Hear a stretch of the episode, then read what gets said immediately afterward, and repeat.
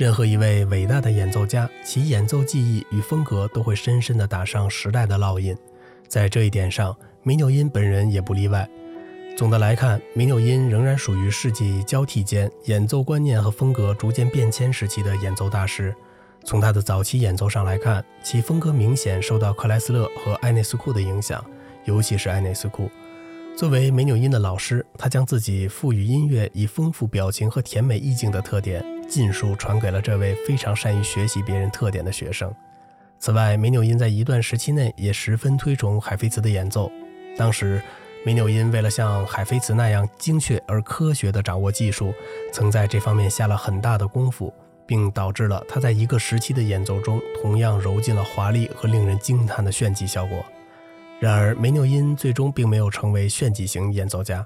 而是在汇集了百家之长之后，形成了自己的风格，以深邃的逻辑性和细腻的音乐性为特点的演奏风格。从小提琴演奏艺术发展史上来看，梅纽因接受的是典型的法比学派教育，这一点从他的两位主要的老师那里就能够清楚地看到。帕辛格曾经是伊萨伊的学生，而埃涅斯库则是马尔西克的学生，因此他们二人都是法比小提琴学派的主要传人。梅纽因从他们的身上全面地掌握了法比学派的精华，后来又在自己的演奏实践中将这种精华做了进一步的发展。在现代小提琴演奏艺术发展史上，人们始终将梅纽因看作是一位神奇的大师，其中非常主要的原因就是他演奏技巧所带有的先天性因素。当年十一岁的梅纽因在卡内基音乐厅演奏贝多芬的小提琴协奏曲时，不仅在音乐的理解方面折服了听众，而且在技巧上也令人惊叹的无言以对。特别是约阿希姆谱写的艰难的、使人眼花缭乱的华彩乐段，也在少年梅纽因的绝妙演奏下显得那样的精美和顺畅。这在当时简直就被人们看作是一种奇迹。然而，梅纽因的这种天才因素也曾给他日后的演奏带来了不利的影响。由于他从小掌握技术毫不费力，所以他的前期老师，包括帕辛格在内，都很不重视对他的技术进行科学的训练。这样做的后果，则是导致了梅纽因在后来的演奏中遇到了某些生理性的障碍，从而使他的右臂患有严重的职业病。人们听到他晚年演奏时右臂运弓声音发抖，就是由于这种原因产生的。所幸的是，梅纽因本人是一位十分有头脑和善于分析研究的人。后来，他曾用大量的时间来研究和改进自己的技术，同时以许多生理学和心理学方面的知识来丰富自己，使他在这方面的缺陷得到了很大程度的控制和弥补。他一生中两次退离舞台隐居，都是在积极从事这方面的研究、改进和训练。说到梅纽因的演奏技巧，很多人都能谈得津津乐道，因为他的确是一个十分令人感兴趣的话题。从全面上来看，尽管他的演奏技巧具有以上所提到的技术基础缺陷和职业病影响，但仍不失为一个天才而超群的技巧大师。人们从他的演奏中能够听到清晰自如的运指技巧所产生出的灵活敏捷的效果，也能够体会出幅度不大但却异常松弛均匀的柔弦所表现出来的温柔与甜蜜感。他的右手运弓技术十分讲究，高肘的姿势和整个大臂参与运动所产生出的合理重力分配，导致了他运弓效果十分平滑、自然、舒展和流畅。他的运弓既有着巧妙的控制力。在演奏巴赫作品中的古典式分工时，能够产生中极黏的粘弦效果；而在演奏贝多芬的带有深刻音乐性的旋律时，又能够以一种延绵的效果赋予作品以强烈的感染力。梅纽因演奏的音色是明亮、温馨和富有光彩的，有着亲切的甜美感和水晶般的纯洁性。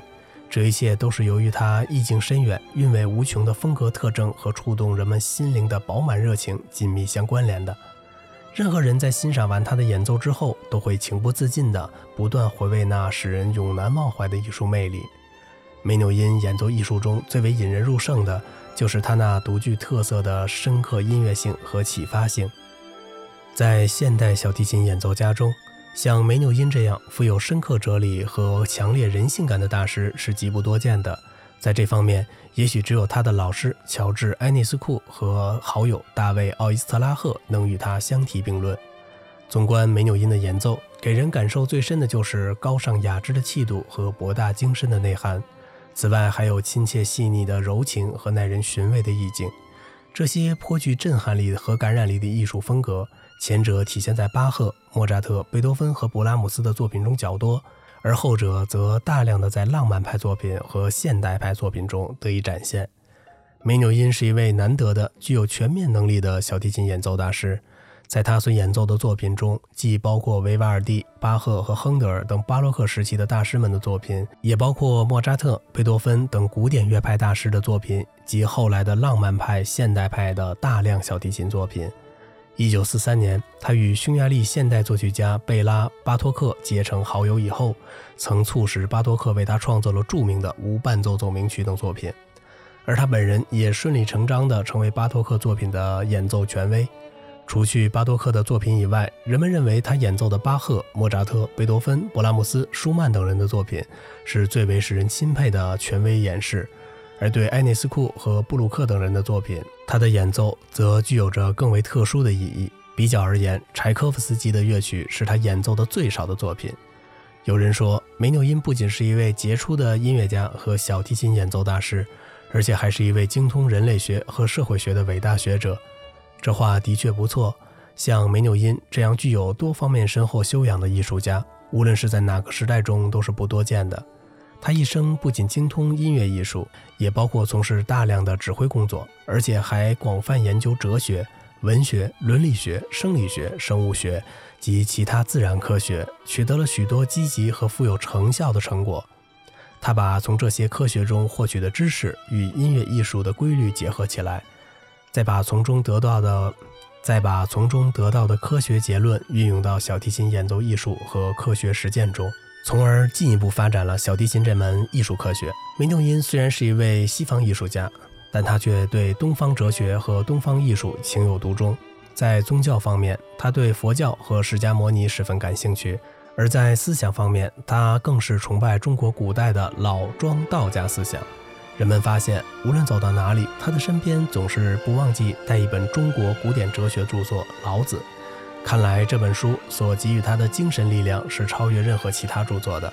此外，对于东方艺术，梅纽因的兴趣也是极为浓厚的。他在多次对东方国家的访问中，有机会了解到了许多这方面的内容，其中尤以对印度民间音乐的了解最为深刻。这种研究曾导致了他与印度民间音乐家希尔塔琴演奏家拉维香卡进行了许多颇为有益的艺术合作。梅纽因是二十世纪中最德高望重的小提琴演奏大师之一，他多年来从事的是整个人类都为之自豪和钦佩的事业。他的威望和荣誉是建立在他通过一生不懈的努力而取得的辉煌成果之上的。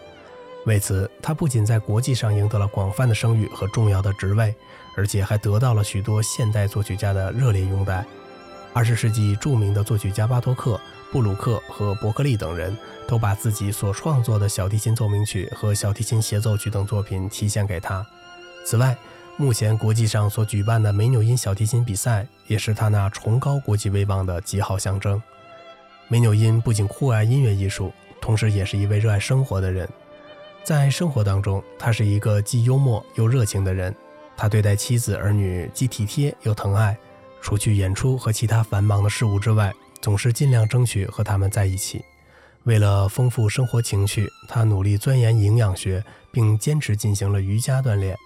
在种种愉快的气氛中，与家人共享天伦之乐。梅纽因是二十世纪中最受人们尊敬的艺术家，是音乐史上不可多得的伟大人物。他那美妙隽永的琴声，如同清凉甘泉的泉水一般，永远滋润着人们的心扉，洗涤着人们的心灵。人们由衷地期盼着这位给世界音乐艺术带来光彩的天才大师，能够永葆那美好而壮丽的艺术青春。好了，今天的节目就到这里了。如果您喜欢这个小小的播客节目呢，请您点击一下订阅，并且关注一下主播，感谢您的支持。